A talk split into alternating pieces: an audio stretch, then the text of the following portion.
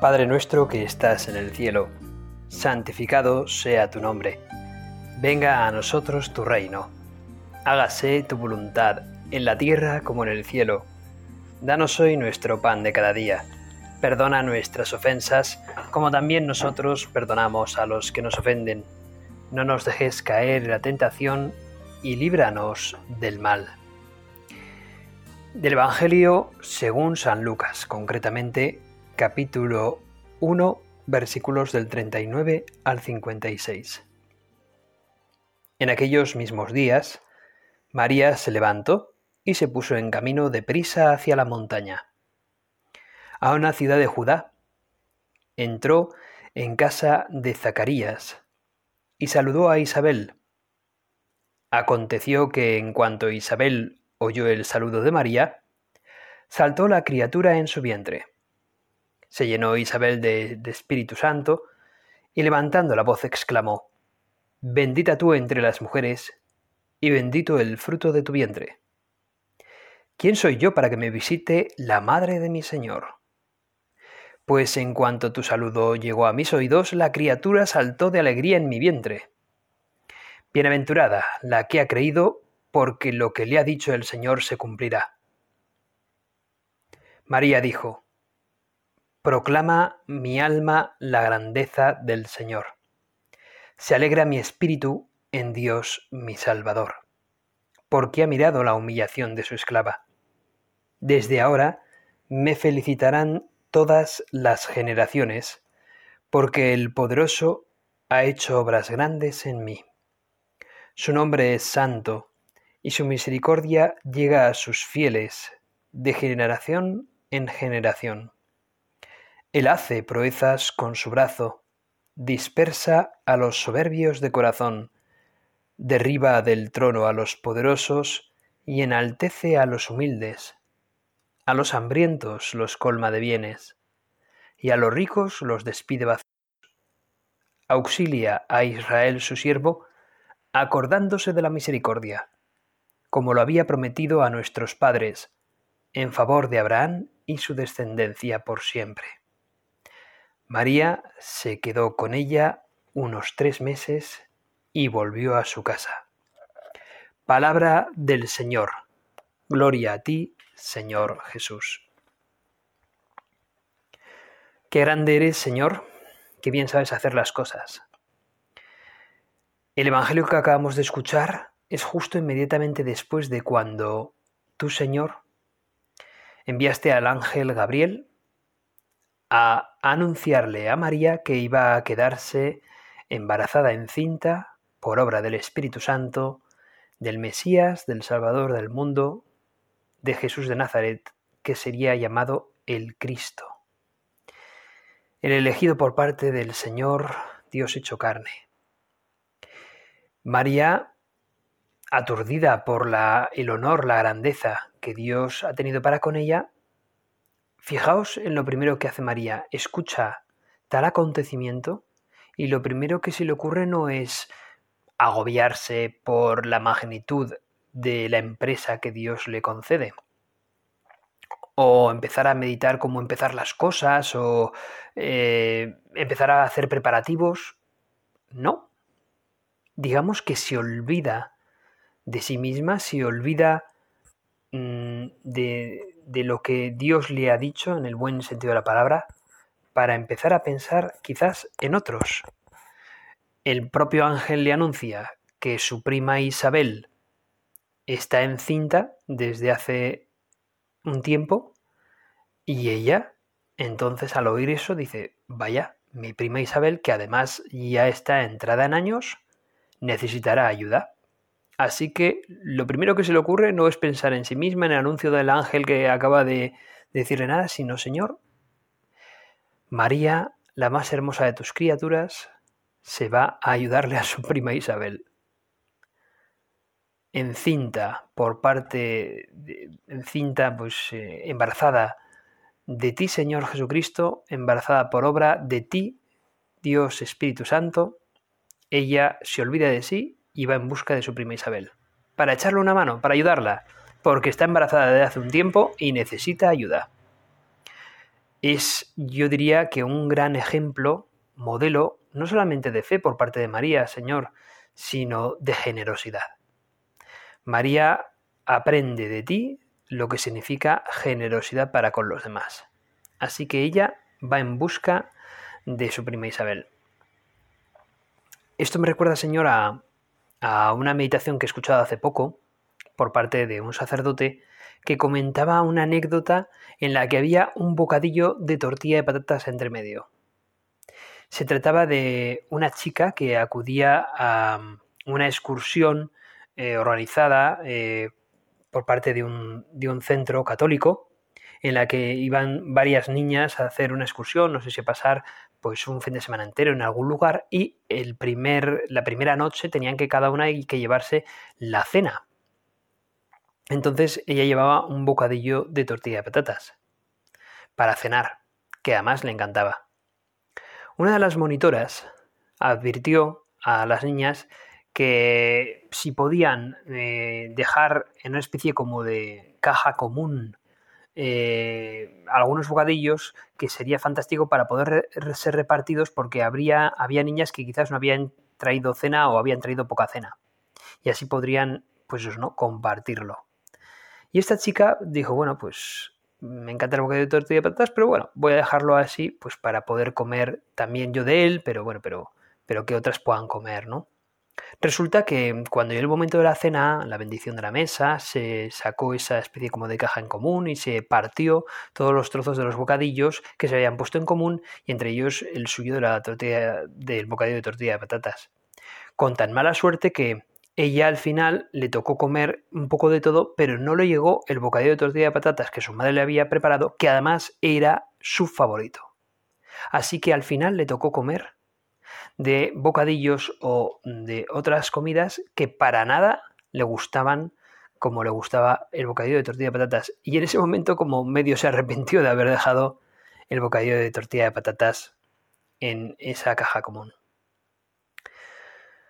Cuando terminó el fin de semana, mm, volvió a su casa, su madre le preguntó ¿qué tal te lo has pasado? Y ella respondió que se lo había pasado bastante bien, pero al recordar el momento de la cena del primer día, como que se... bueno, se enfadaba. Es que claro, yo había dejado mi bocadillo favorito que me lo habías preparado tu mamá, ese bocadillo de tortilla de patatas, pues para que otras chicas que quizás no habían traído cena pudiesen comer de él, lo partieron, pero claro, a mí no me llegó, del bocadillo que tú me preparaste, ni siquiera un trozo. Tuve que comer otras cosas que no me gustaban nada. Y eso me da rabia. Y su madre dijo, qué suerte, hija mía. Y ella dijo, bueno, pero qué suerte, ¿por qué? O sea, solo faltaba, ¿no? Qué bien porque has podido dar a otras algo que a ellas les gusta. Y a ti no, ¿no? Y entonces ella pensó para sus adentros, pero bueno, pero encima me llevo un sermón después de esto. Y como veía a la madre que no, no, se alegraba a su hija para nada de lo que le decía, terminó por decirle, ve y mañana cuando estés en la capilla y delante del sagrario del Señor, rézale y cuéntale a Jesús lo que te ha pasado. Y entonces mientras estaba al día siguiente rezándole a Jesús y comentándole esta chica, pues lo que le había pasado, te lo estaba comentando a ti Dios, ella no paraba de, de escuchar la frase de su madre, de decir, qué bien que le has podido dar a otras algo que a ellas les gusta, qué bien que le has podido dar a otras algo que a ellas les gusta. Y no para de sonar eso en su cabeza. Y comprendió en ese momento cómo actuaba su madre porque ella recordaba platos que su madre había preparado, que sabe que a su madre le gustan, y que sin embargo a ella se ponía muy poquito de ese plato que le gustaba para que los demás de la familia pudiesen comer también de ese plato que también les gustaba a ellos. La cantidad de veces que su madre se había quitado de algo que le gustaba porque los demás, sus propios hijos o su marido, pudiesen comer más de aquello que también a ellos les gustaba. Comprendió la generosidad de su madre. Comprendió, rezándote a ti, Señor, también la generosidad que tienes para con nosotros, que has dado lo mejor de ti para nosotros, lo mejor de ti. Incluso tú mismo, Dios hecho hombre, se ha dado por completo a nosotros. Nadie supera la generosidad que tiene, Señor. Pero hay personas que se acercan, por ejemplo la Virgen María con esta anécdota que hemos contado, con Lucas 1, 39 al 56. María se olvida de sí misma para ir a verte, Señor, para ir a ver a su prima Isabel, para ayudarla. Se quita de un tiempo valiosísimo para ella misma y lo da, sin embargo, a otros. Es esa generosidad, ese gran ejemplo de generosidad. Esta chica aprendió una gran lección de generosidad ese día y comprendió que bien merecía la pena alegrarse un poco más de haber sido capaz de ser generosa.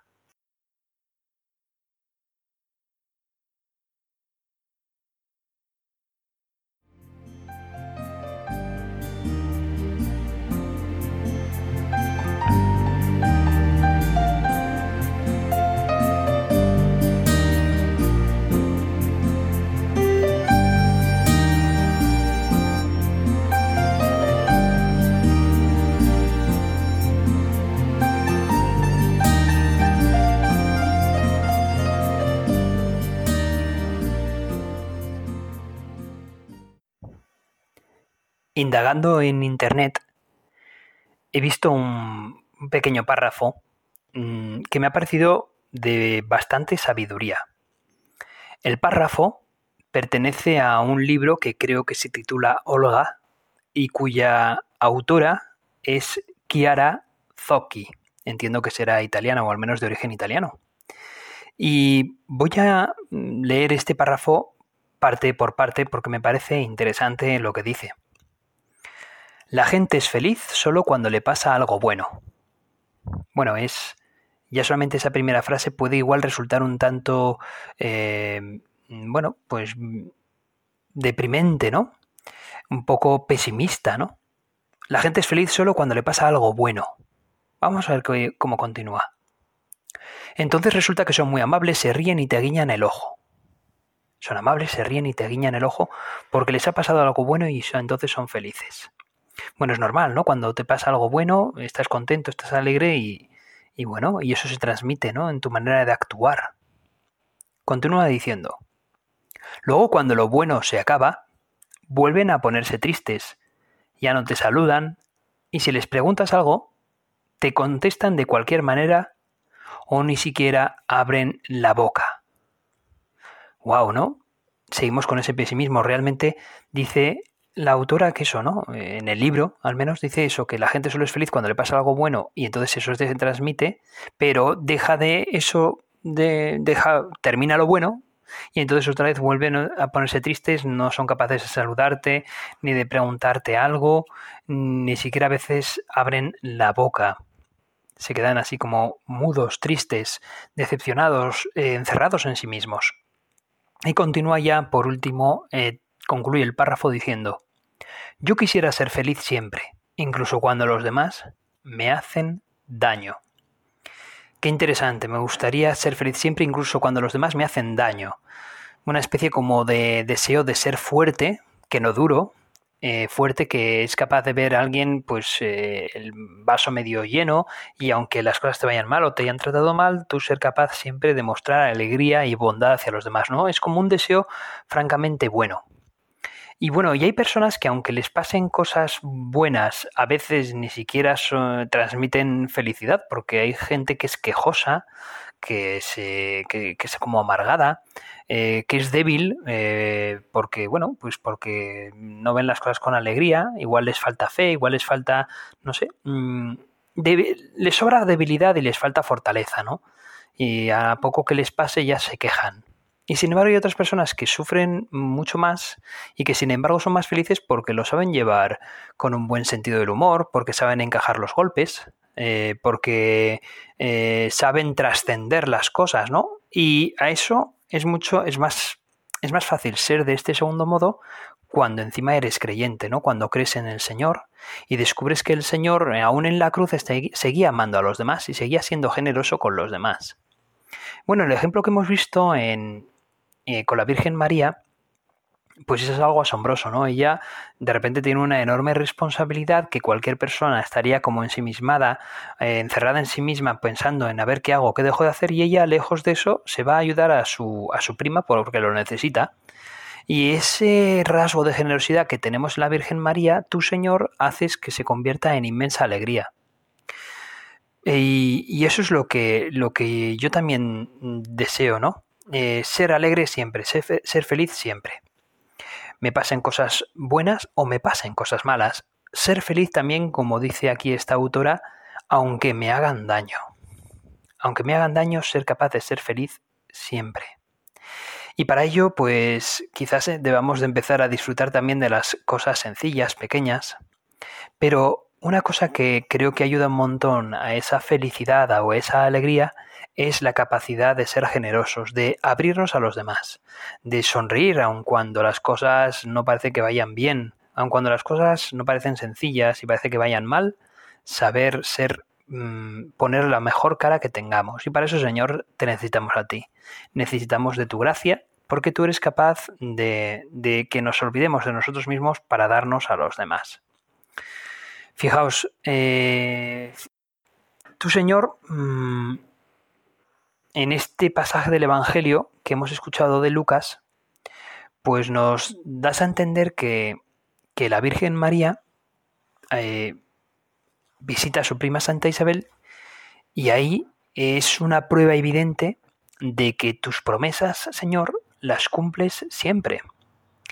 Y eso resulta de un gozo enorme y de una gran bendición, porque la prueba de que, o al menos la, consecuencia de que tú cumples siempre tus promesas, son ese rezo del Magnificat que brinda la Virgen María.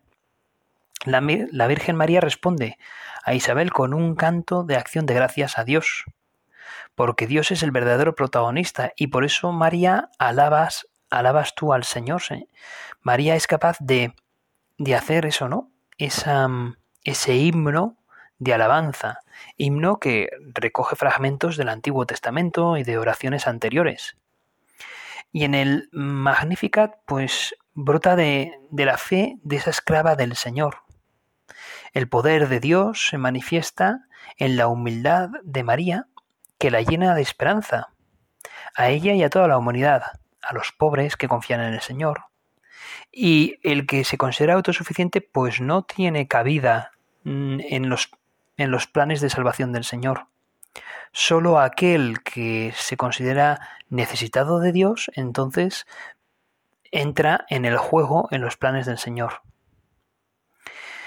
Este cántico de María del Magnificat, ya sabéis, pues cómo es, y si no, pues, pues ahora lo diré, es el que rezamos los sacerdotes y las monjas al atardecer en las vísperas, y ahí recoge unos sentimientos estupendos de alabanza y de humildad. Permitidme que, que concluya esta parte eh, diciéndoos este, este Magnificat precioso que hemos escuchado.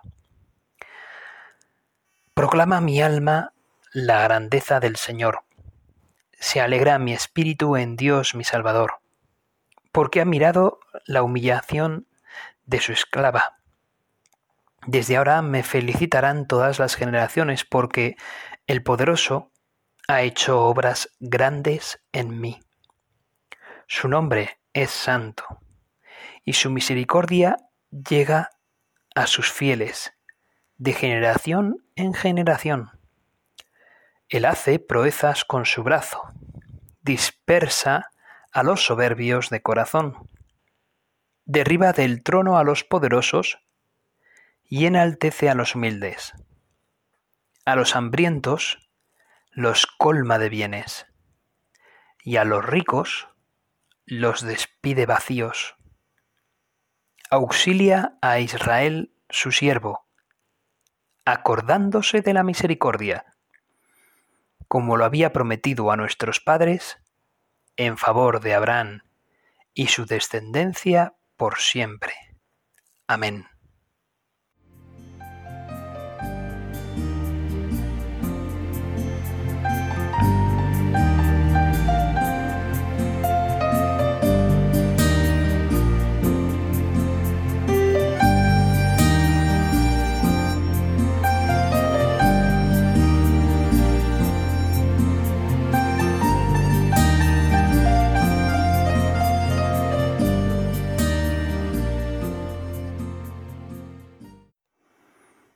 Hablábamos antes de que una chica que ofrecía un bocadillo en una señal clara de generosidad, al principio pues le cuesta entender y se entristece, aun a pesar de haber hecho ese acto de generosidad para con los demás.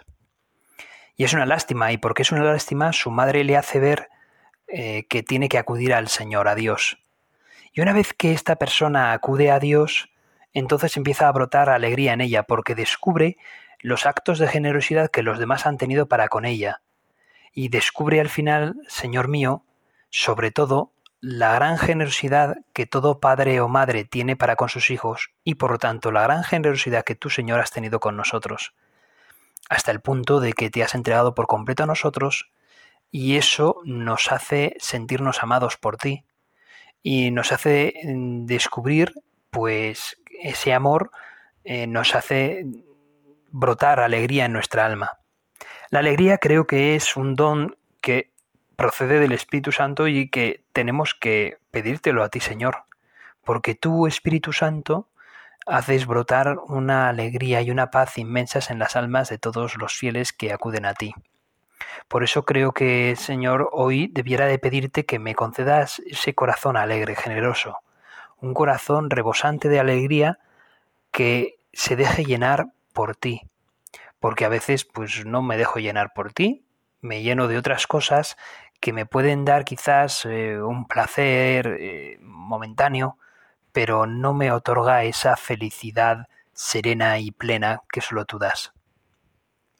En el pasaje del Evangelio según San Lucas que hemos escuchado, el pequeño Juan Bautista, aun antes de nacer, reconoce la presencia de Jesús en el saludo de la Virgen María y se llena del Espíritu Santo y brinca de gozo en el vientre de su madre, de Isabel que también se llena del Espíritu, y proclama con fe y alegría, bendita tú entre las mujeres, María. Y viendo que Isabel estaba tan igualmente, pues eso, embarazada, María se alegra también al comprobar el plan de Dios para la salvación del mundo. Cómo Dios entra en acción y eso provoca, pues, júbilo y eso provoca que María alabe a Dios con ese Magnificat que hemos escuchado en la parte anterior de esta meditación. Tú, Señor, eres capaz de hacer brotar la alegría inmensa en las personas, de que además es una alegría que brota desde la generosidad de María. Y es que la generosidad, un, corazón generoso nunca es un corazón triste. Es un corazón capaz de quitarse de sí mismo para que entren otros, y eso al final provoca una gran alegría. Por supuesto que esfuerzo y cruz al principio, mortificación, pero luego tu Señor das alegría y somos capaces de alabarte. Qué gran eh, escena esta en la que Juan, Isabel y María expresan ese gozo inefable como resultado de la fe en ti, Dios. Tú Todopoderoso cumples en Santa en la Santísima Virgen pues lo que habías prometido ya desde antaño. Y María confía en que tú Dios vas a cumplir fielmente tu promesa. Y por eso se llena de júbilo, de alegría, al comprobar que haces que se cumpla. María cree en ti y por eso sus ojos se llenan de fe. Y esos ojos pueden ver tu designio, tu designio bajo la luz de la verdad, la verdad que eres tú, la verdad con V mayúscula. María entendió que tú, Dios, actúas así y que te haces presente de un modo totalmente nuevo, que rejuveneces cada escena de nuestra vida, cada situación de nuestra vida. Eres el Todopoderoso, que ha entrado en este mundo y está con nosotros. Eres Jesucristo, eres nuestro Señor. Y tú, Señor, no dejas que se te escape en ningún momento ningún acto de caridad o de generosidad por parte de nadie.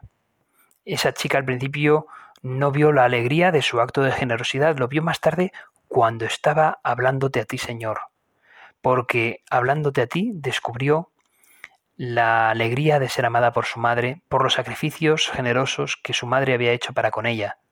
Descubrió que su madre hacía esos actos generosos para con ella y y que quizás lo que alimentaba que su madre actuase así era la fe que tenía en ti, Señor, que tiene en ti. El descubrir que tú nos has amado primero, que tú nos has te has entregado de manera generosa, no, generosísima por nosotros. Que tú te has volcado con el ser humano, con tus hijos, y eso hace que uno se sienta amado y quiera corresponder. La generosidad brota de un corazón que se siente amado y el, un corazón amado por ti, Señor, es capaz de hacerse más generoso. Te pido, Señor, que me concedas ese don de descubrir lo mucho que tú me amas. Dame la capacidad de quitarme de mis egoísmos para ser más generoso. Ayúdame a que con mis actos de generosidad me siga queriendo alimentar con la alegría de un corazón lleno de ti.